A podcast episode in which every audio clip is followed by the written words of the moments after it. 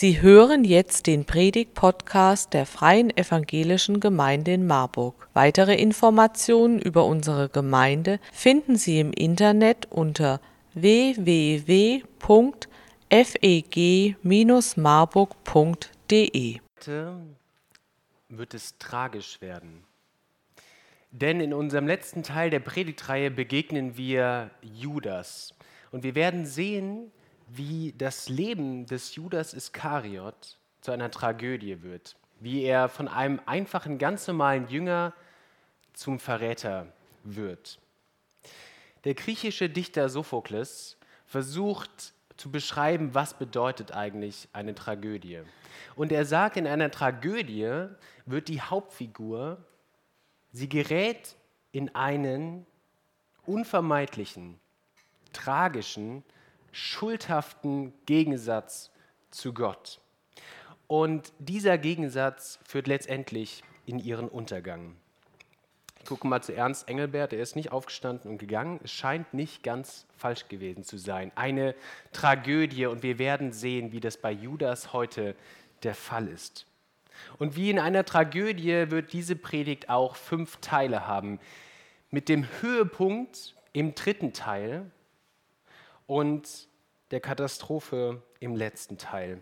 Und wie ihr das auch schon kennt, wird es wieder um Brücken gehen, um Brücken zwischen den einzelnen Teilen, um Brücken zwischen unterschiedlichen Textstellen. Und ihr werdet, wie ihr das auch gewohnt seid mittlerweile, an der Leinwand gut nachvollziehen können, was steht eigentlich in der Bibel, in der Heiligen Schrift. Heute, ihr habt es gesehen, hier steht kein Stuhl, wird uns Judas nicht auf der Bühne begegnen. Ich gucke mal zu Jakobus. Hast du da irgendwie deine Finger im Spiel, Jakobus? Vielleicht zufällig am Mittwoch im Ahrens begegnet und gesagt, du darfst auf keinen Fall auf die Bühne, aber wir werden Judas wieder kennenlernen. Nicht in Form eines Interviews, sondern wir werden Auszüge hören aus einem gedachten Tagebuch des Judas. Teil 1 Jüngerschaft.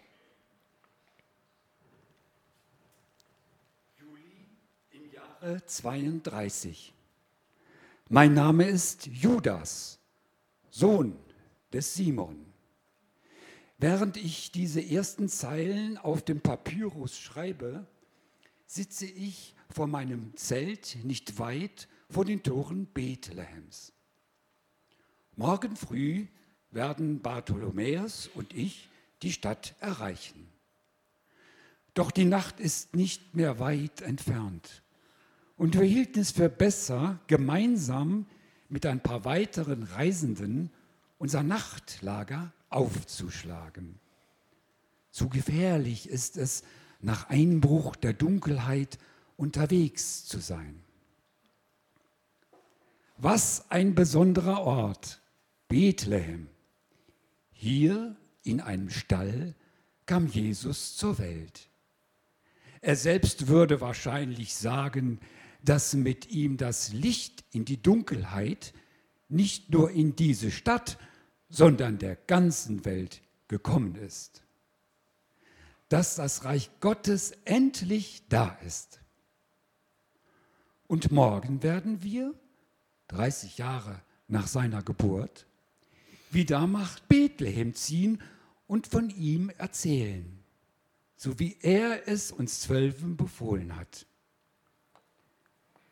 Er sagte, nehmt kein Brot und keine Vorratstasche mit und steckt euch kein Geld in den Gürtel. Neun Sandalen dürft ihr tragen, aber ein zweites Hemd sollt ihr nicht anziehen. Wenn jemand euch in seinem Haus aufnimmt, dann bleibt bei ihm, bis ihr die Ortschaft wieder verlasst.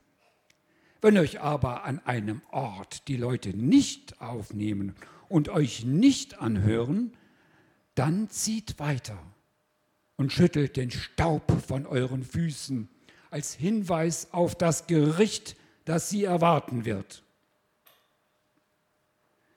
Gestern waren wir noch in Rama und haben Menschen zur Umkehr gerufen.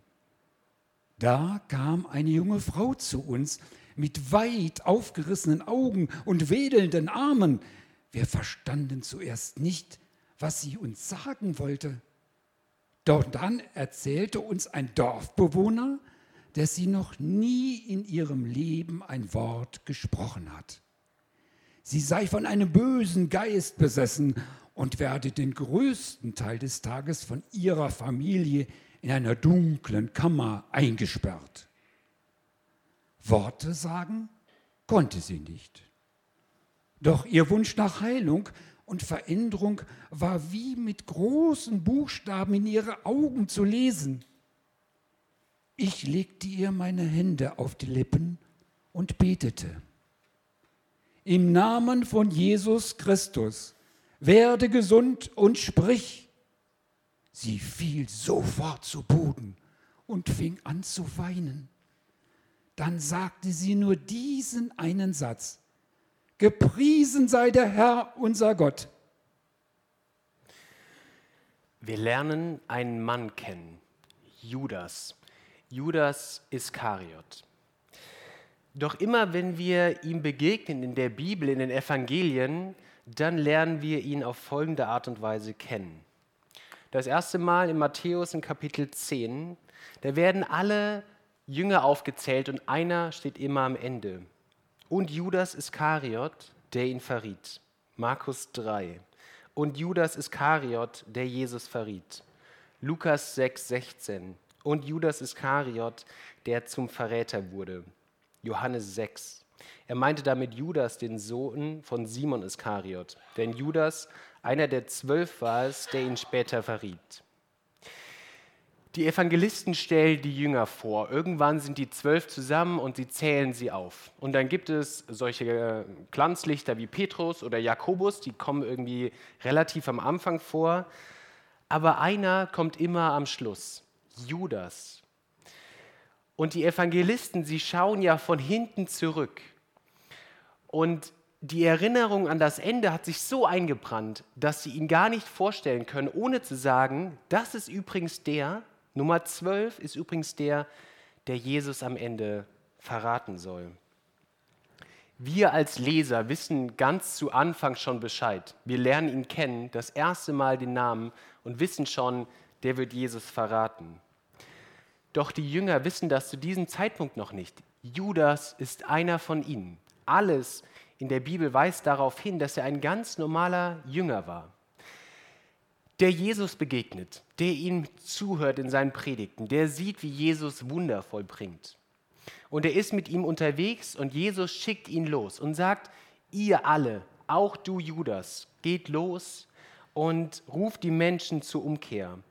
Und durch Judas werden Menschen gesund. Durch Judas kehren Menschen um. Er treibt Dämonen aus und heilt Kranke.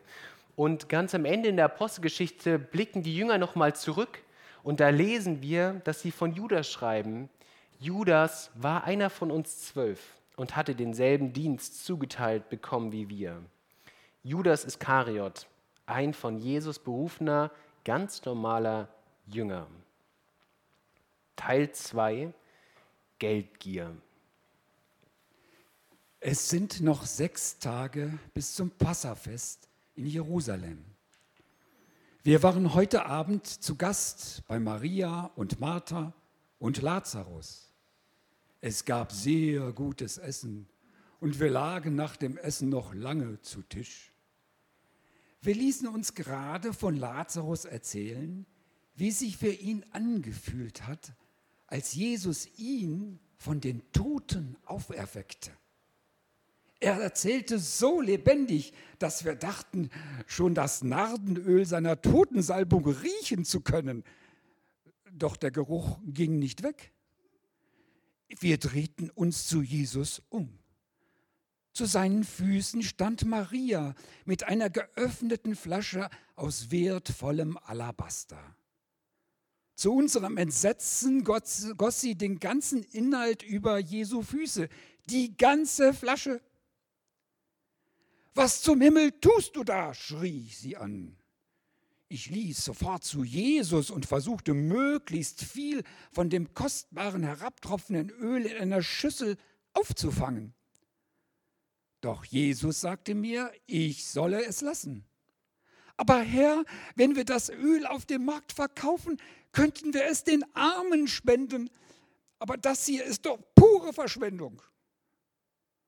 Doch Jesus blickte mich nur ernst an und sagte, lass sie. Dadurch, dass sie dieses Öl aufbewahrt hat, konnte sie mich im Hinblick auf den Tag meines Begräbnisses salben. Arme, um die ihr euch kümmern könnt, wird es immer geben. Mich aber habt ihr nicht mehr lange bei euch. Innerlich kochte ich vor Wut und Unverständnis, während diese törichte Frau ihre Haare losband und Jesus die Füße abtrocknete. Ich habe irgendwie tiefes Verständnis für Judas in dieser Situation. Was für eine Verschwendung. Wir lesen davon, dass der Inhalt dieser Flasche 300 Dinare wert war. Ein Denar, das war so ein typischer Tagessatz für so einen Arbeiter. Und wenn man die ganzen Feiertage und den Sabbat rausrechnet, so viel wie ein ganzer Jahreslohn. Ein unfassbar hoher Wert. Es ist immer nicht so leicht, das auf heute zu übertragen, aber wenn wir jetzt mal das Jahresgehalt eines Pastors nehmen, dann ist da eine Viertelmillion Euro in so einer Flasche und sie schüttet sie über die Füße drüber. Was für eine Verschwendung. Doch Jesus macht ihm deutlich, Geld könnt ihr den Armen immer geben, aber ich bin ja nur noch eine kurze Zeit bei euch. Und Maria, und vermutlich ohne das zu wissen, hat mich gerade für mein Begräbnis gesalbt. Man könnte sagen, so weit, so gut unterschiedliche Vorstellungen darüber, wie man Geld verwendet. Und wir wissen das ja selbst. Heute Abend haben wir gemeine Mitgliederversammlung. Manchmal gehen Meinungen darüber auseinander, wie man Geld verwenden sollte, auch im Gemeindekontext.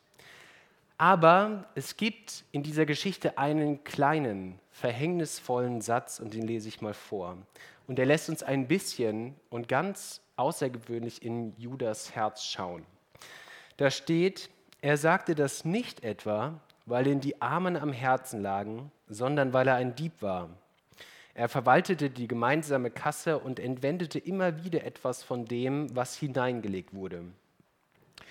Die Jünger hatten eine Kasse, sie waren ja immer unterwegs und sie brauchten ab und zu einfach die notwendigsten Sachen, was zu essen, vielleicht mal eine Unterkunft, vielleicht mal neue Schuhe. Und Judas hatte diese Kasse inne. Und dann zweigt er sich etwas ab. Er veruntreut Gelder, mal ganz klar gesagt, er bestiehlt die anderen Jünger und Jesus. Und vermutlich fängt hier schon der Verrat an. Und wahrscheinlich hätte er sich von diesen 300 Denaren, die sie verkauft hätten, wahrscheinlich einen Teil für sich behalten. Und wir werden uns später fragen, Judas, warum hast du eigentlich Jesus verraten? Und da spielt sicherlich das Geld eine Rolle. Vielleicht hat er auch noch enttäuschte Erwartungen an Jesus. Vielleicht ist er auch Teil des göttlichen Plans oder der Teufel selbst hat ihn dazu gebracht. Wir können nicht in Judas Herz blicken, doch Jesus kann es. Teil 3 Enttarnung. Wieder sind die Füße nass, doch diesmal nicht durch ein Salböl, sondern durch Wasser. Und diesmal saß nicht Maria zu Füßen, sondern Jesus selbst wusch uns die Füße. Weiß Jesus eigentlich nicht, wie absurd das ist? Sollte er nicht vielmehr auf einem Thron sitzen und sich bedienen lassen, anstatt uns einfachen Menschen die Füße zu waschen? Kann er sich nur selbst so demütigen? Wahrscheinlich wäre es besser, das in irgendjemand wieder zur Besinnung bringt. Mein schlechtes Gefühl wurde nach kurzer Zeit noch viel stärker. Nachdem Jesus mit seinem Dienst fertig war, schaute er uns zwölf an und sagte, ich sage euch, einer von euch wird mich verraten. Wir blickten uns alle erstaunt an. Was hatte das zu bedeuten? Jesus hatte schon früher einmal eine solche Andeutung gemacht. Mir wurde ganz heiß und ich merkte, wie ich anfing zu schwitzen. Keiner sagte ein Wort. Sie blickten alle nur zu Jesus um zu erfahren, wen oder was er damit meinte. Ich konnte Jesus nicht anschauen, spürte aber seinen Blick auf mir. Wusste er bereits, was ich dachte? Da fragte ihn Johannes, einer der Jünger, Herr, wer ist es? Jesus schaute in die Runde und antwortete, ich werde ein Stück Brot in die Schüssel tauchen, und der, dem ich es gebe, der ist es. Innerlich schrie ich, gib es mir nicht, Jesus, gib es jemandem anderen. Als ich mich schließlich traute aufzublicken, stand Jesus vor mir und hielt mir das Stück Brot hin. Der Saft tropfte aus dem Brotstück heraus auf den Boden. Nach einer kurzen Zeit der Erstarrung nahm ich es und wirkte es hastig runter. Kurz ging mir der Gedanke durch den Kopf, einfach um Verzeihung zu bitten. Jesus, es tut mir leid, vergib mir meine Gedanken über dich. Aber im Augenwinkel sah ich Simon enttäuscht den Kopf schütteln. Wie sollte das funktionieren? Würde denn nicht auch rauskommen, was ich mit dem Geld machte? Oder wussten sie ohnehin schon alle? Ich drehte mich stattdessen um und stürmte aus dem Zimmer, die Treppe runter und hinaus in die dunkle Nacht. bei dem Vers, den wir eben gelesen haben, wo wir hören, dass Judas Geld stiehlt. Ich kann mir ehrlich gesagt noch nicht vorstellen, dass die Jünger das da schon wussten. Sicherlich hätten sie ihn dann zur Rede gestellt und hätten ihm den Geldbeutel abgenommen. Vermutlich wäre es dann auch erwähnt worden. Johannes hat diesen Wissensvorsprung, er kann von hinten zurückblicken. Die Jünger wissen es zu diesem Zeitpunkt noch nicht. Aber dieser Kommentar von Johannes deutet schon darauf hin, da gärt etwas in Judas.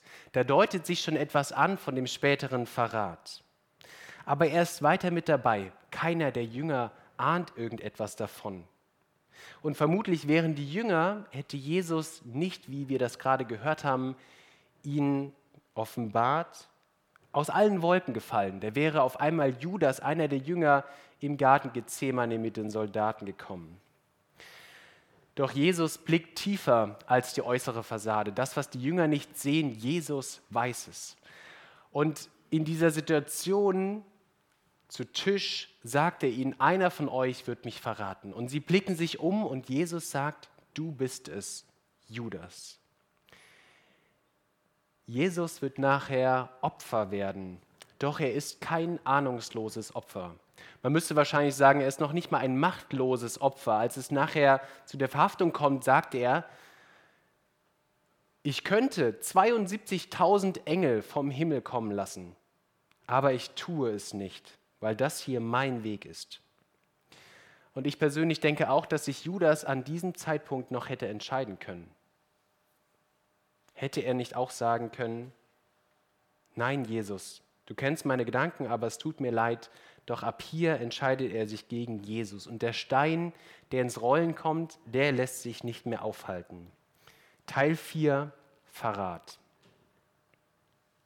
Mein Weg führte mich durch die Nacht in den Tempelbezirk.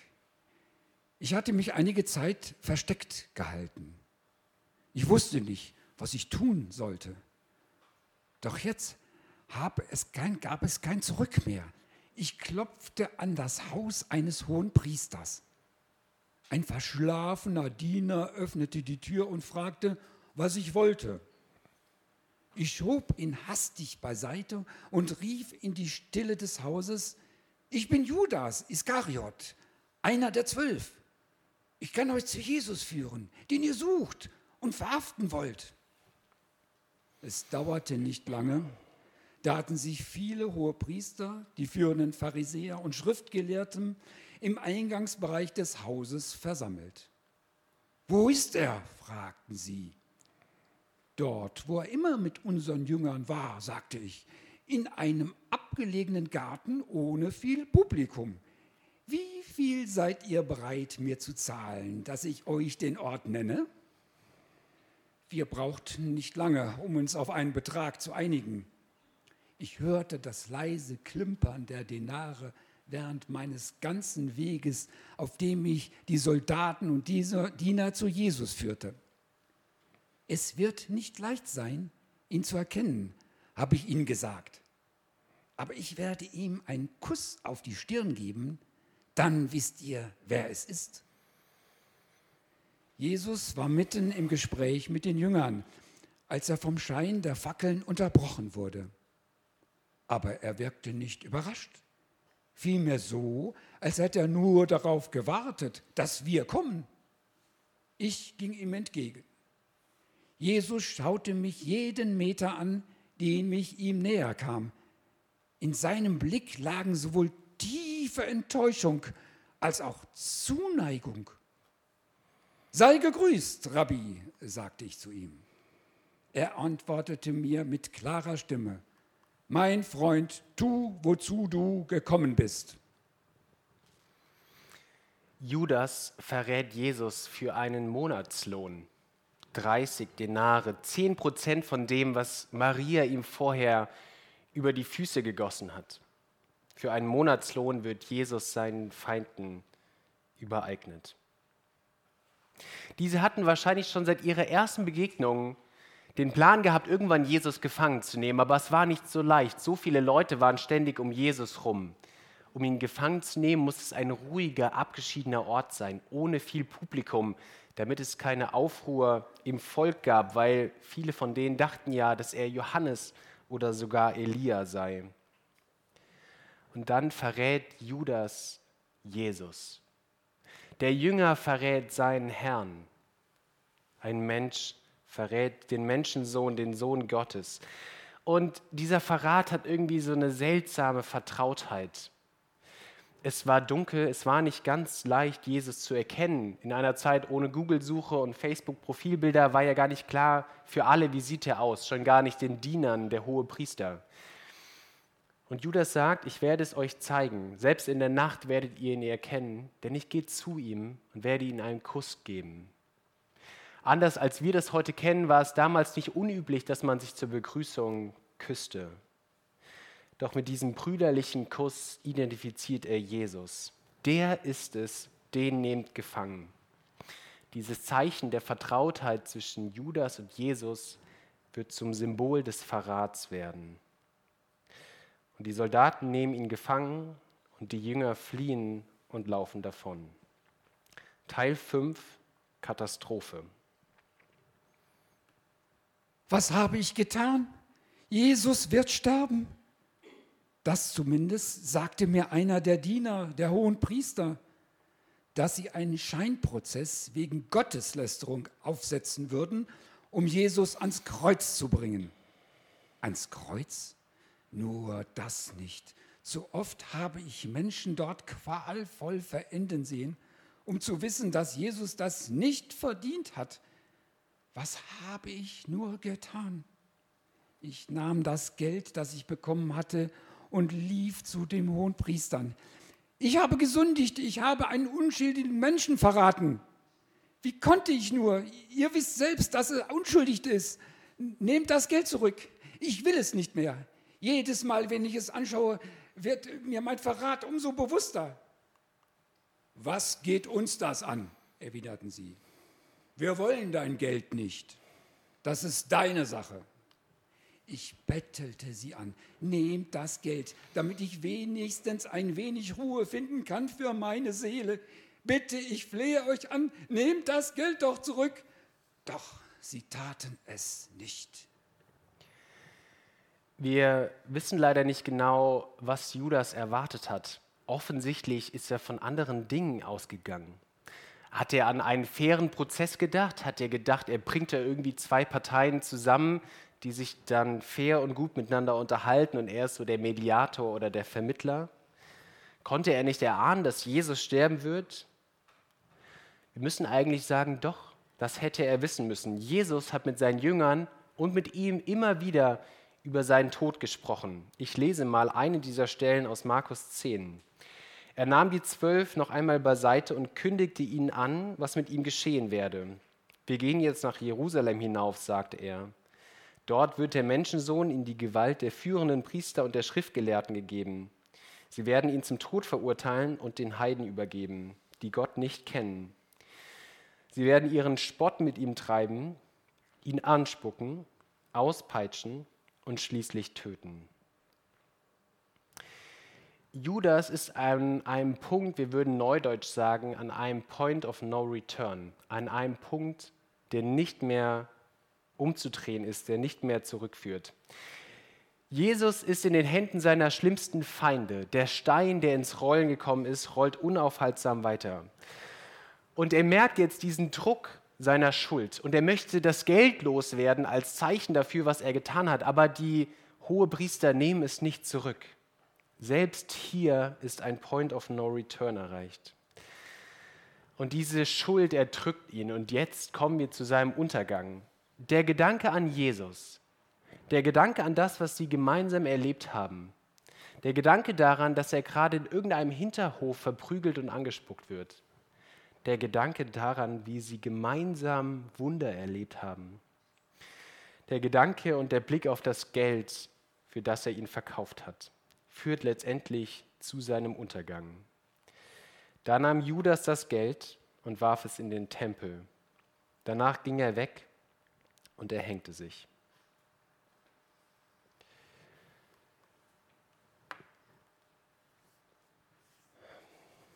Was eine Tragödie.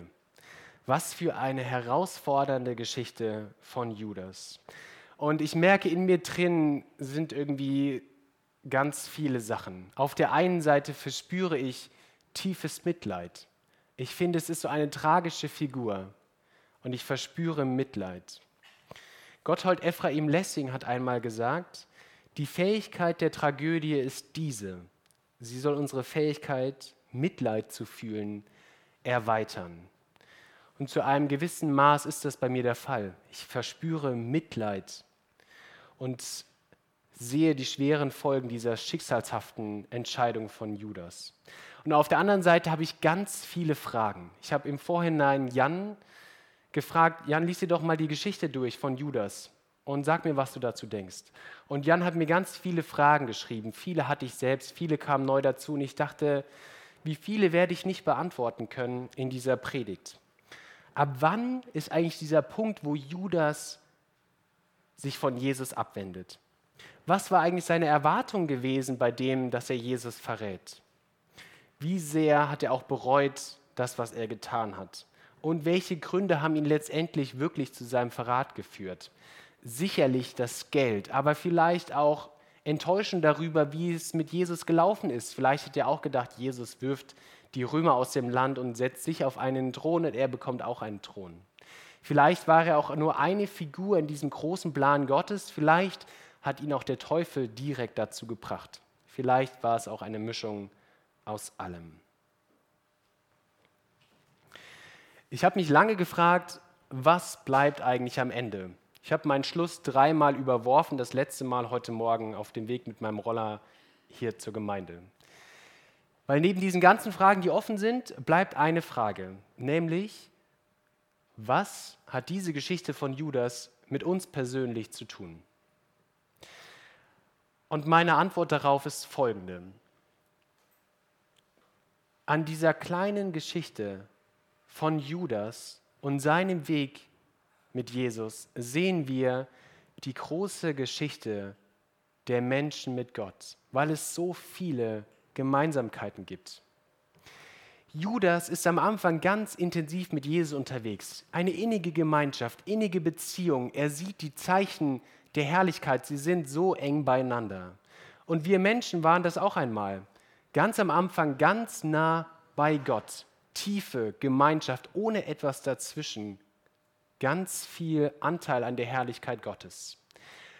Und dann sehen wir bei Judas, dass sich wie so ein Keil zwischen sie schiebt, zwischen ihn und Jesus. Dieser Keil ist sicherlich am Anfang Geld, aber es kann sein, dass sich dann noch weitere Keile reinschieben und sie bringen Judas weg von Jesus. Und das stellen wir bei uns Menschen auch fest. Da gibt es Keile, die sich grundsätzlich in unsere Beziehung zu Gott reingeschoben haben und wir kommen da nicht weg. Wir kriegen sie da nicht raus. Und dann gipfelt es bei Judas in diesem Verrat. Und ganz einfach gesagt, dieser Verrat ist ein Nein zu Jesus. Judas sagt Nein Jesus. Nichts anderes. Nein Jesus. Und wir Menschen haben das auch gemacht und wir tun es noch immer. Wenn wir in das Alte Testament schauen, dann ist es eine Geschichte von immer wieder Hinwendung Gottes und immer wieder sagt der Mensch Nein Gott, Nein Gott, Nein Gott. Und bei Judas führt es nachher in die Tragödie, in seinen Untergang. Wir lesen im Römerbrief, dass die Folge der Sünde letztendlich der Tod ist. Und Judas führt es in den Tod. Und wir Menschen müssten das Gleiche erleiden. Auch unsere Sünde, unser Nein zu Gott würde uns immer wieder in den Tod führen. Doch hier ist der entscheidende Unterschied und hier kommt wahrscheinlich die kleine Geschichte von Judas und Jesus in die große Geschichte von uns Menschen mit Gott hinein. Denn hier entsteht der Unterschied. Für Jesus ist es keine Tragödie. Jesus stirbt am Kreuz. Es wäre eine unfassbare Tragödie, wenn es da aufhören würde. Ab da hören die Berichte auf. Es gibt überhaupt keine Christen in der Welt, aber Jesus überwindet den Tod. Weil das, was wir verdient hätten, das nimmt Jesus auf sich. Die Tragödie des Judas ist keine Tragödie der Menschheit, weil Jesus stirbt für uns. Amen. Wir nehmen uns einen kurzen Moment Zeit, eine Minute, und dann singen wir das nächste gemeinsame Lied.